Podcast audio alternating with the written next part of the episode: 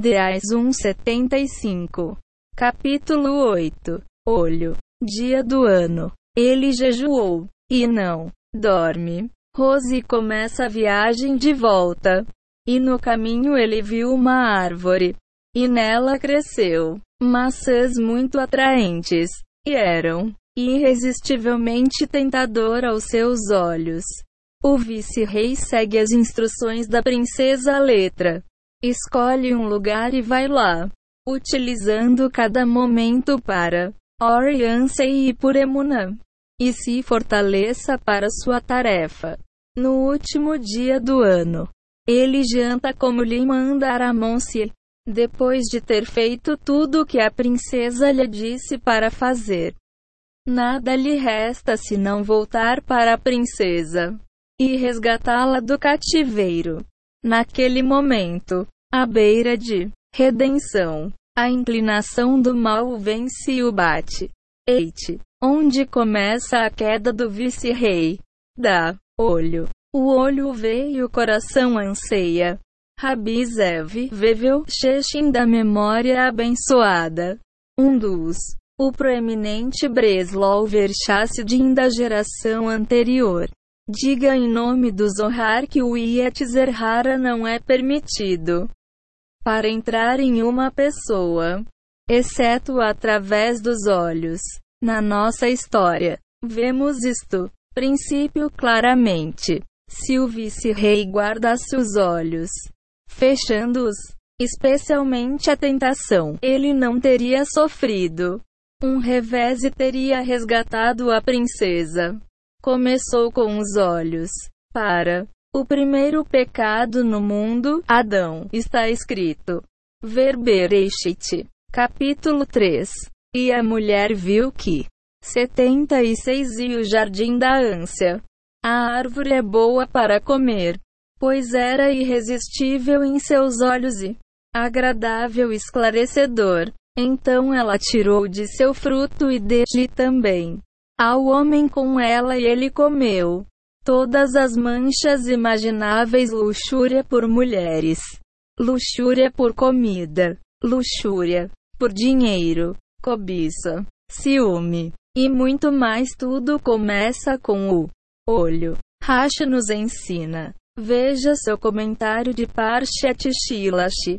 Que o que o olho vê, o coração cobiça. Isto é literalmente uma lei da natureza sempre que o olho vê algo atraente.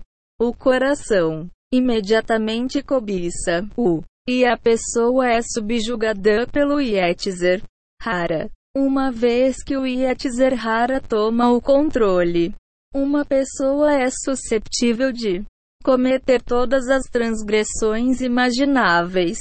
Quando guardamos os nossos olhos Somos poupados a todo este trabalho.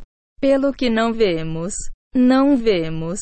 Kobica. Vamos dar mais um passo. Ódio, calúnia, ganância e confusão tudo começa. Dos olhos também-se quando um olha para os outros e compara ele próprio com eles. Muitas vezes, menosprezos para se fazer a si mesmo as melhoras.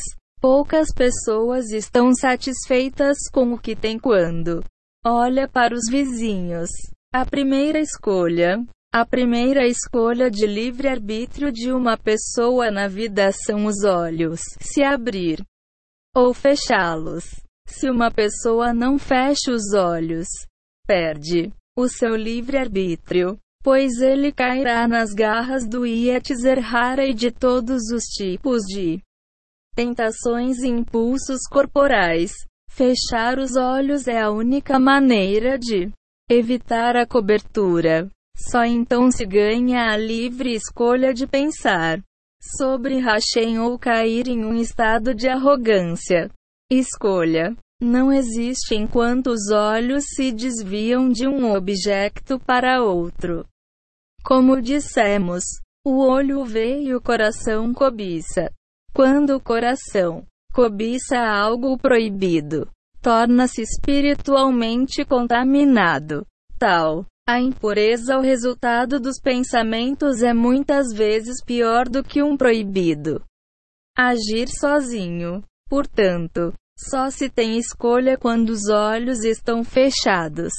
Em seguida, ó, oh, a escolha é entre pensar no Hashem, que não há mais ninguém do que ele, porque ele nos dá a capacidade de ver, entre outras coisas, ou cair em um estado de arrogância, pensando que tizade que eu sou. Os olhos 177. Olha como ando de olhos fechados. E assim por diante. Quando uma pessoa não fecha os olhos, a livre escolha nem sequer. Nect. Aperso. No. TS. Tal. Na vida. Porque ele certamente esquece de todos os seus Eves. Certamente que Simon se forjar. Vida. Já vi. Cada um de nós deve despertar-se e fortalecer nós próprios neste ponto, mesmo em lugares onde nos é permitido. Abra nossos olhos. Precisamos de misericórdia divina extensa, a fim de evitar este mundo de nos confundir e a fim de se agarrar a Hashem constantemente. Ao abrir os olhos, coloca-se literalmente em um estado de ocultação, nada poderia ser uma tragédia maior. A dimensão interna de guardar os olhos. A dimensão interna de guardar os olhos é Emunã. Quando diz para si mesmo: Eu vivo a minha vida com Hashem. Não há mais ninguém que mais há para ver do que ele. Tal indivíduo realiza que todo pensamento, palavra e ação na vida sejam segundo a vontade do Hashemonse desde que Hashem nos mandou fechar os olhos. Então é exatamente isso que devemos fazer. Rabi Eliahulapianof, a memória abençoada dizia que o nosso antepassado Abraão não levantou a sua olhos de seus dois metros quadrados imediatos todos os dias de sua vida. Ao descrever o Akedah, o sacrifício de Isaac, veja Bereshit 22 para 4. Diz a Tora. E Abraão levantou os olhos sobre a terceira dia e viu o lugar de longe. Em outras palavras, Abraão levantou seus olhos para ver a nuvem de Shechina, a presença divina, no topo do Monte Moriá. A próxima vez que Abraão levantou os olhos foi para tomar o sacrifício. Han, que lhe foi enviado em vez de Isaac. Ibid, versículo 13. É, Abraão levantou os olhos e viu. E eis que um carneiro diferente era enredado pelos chifres nos espinhos.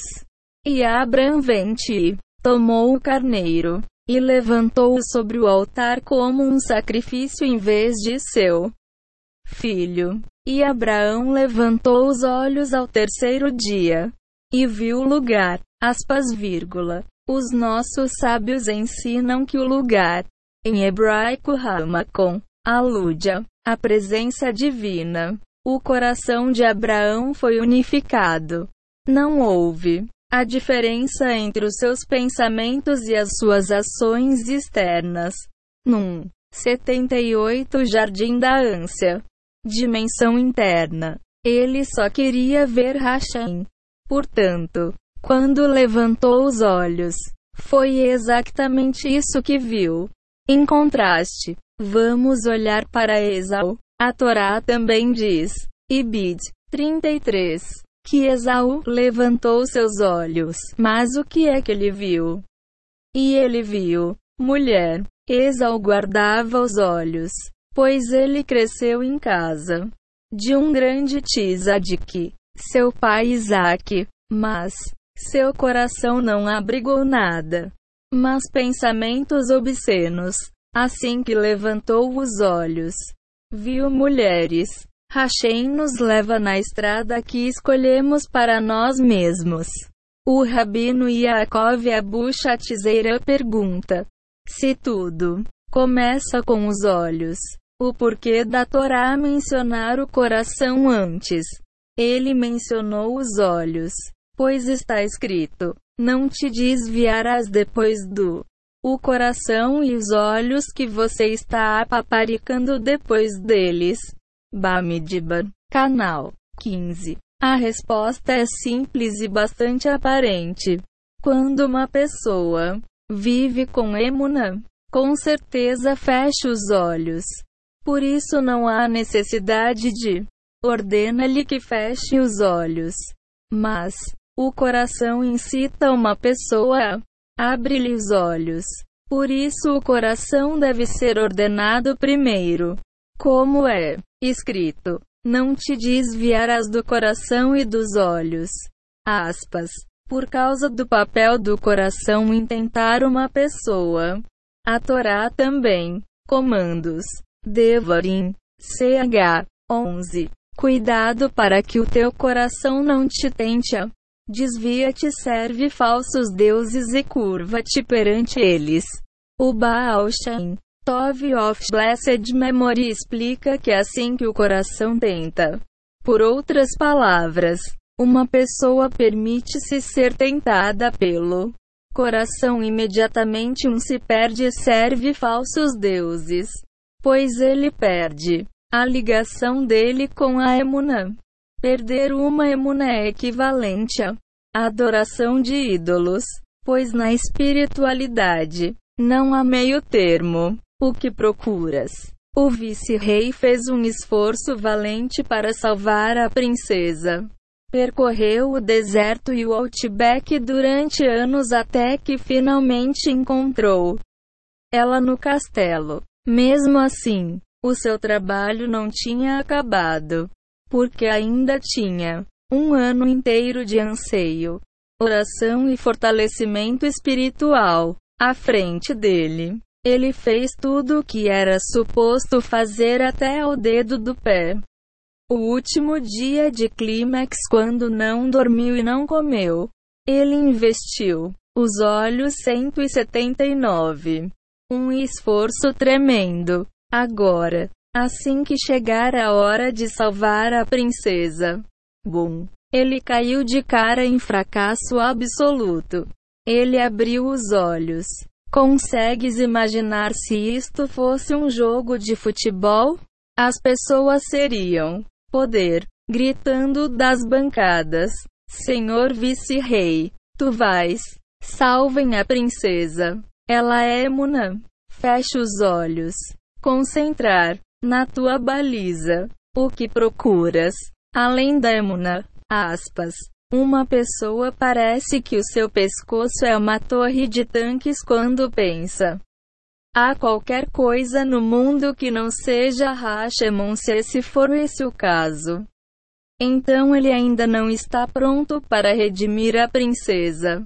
Pois se ele tivesse Emunã, ele não olhava para nada. Pergunte a si mesmo: o que você está procurando na vida? Queres emuná? Queres saber que não há nada além de Hashem? Então por que andas por aí de olhos bem abertos? O que é? Lá para ver? Vais a algum lado? Tente chegar lá sem esquecendo Hashem no caminho. Um monumental tzadik guardião do olho. Reb ensina, Likutei Moharan e 67, que ao guardar os olhos, um tira o bem do mal no seu caráter por aguardar os olhos, desde que não se separe o bem do o mal. Então, cada vez que ele abre os olhos, o mal tem uma influência, levando ao ciúme, ódio e luxúria. É, quando alguém vê algo expressamente proibido. Então o mal literalmente supera a sua alma, controlando todos os membros do seu corpo. Esta é a razão que as emoções negativas têm uma influência tão profunda na física. Saúde. Só quando se retira o bem do mal dentro do próprio caráter, fortalecendo o bem e descartando o mal, pode ele abrir o seu olhos sem perigo. Reb Nachman de Breslov chegou tão alto, alturas espirituais que, aos seus olhos, não havia diferença entre uma, uma árvore e uma mulher.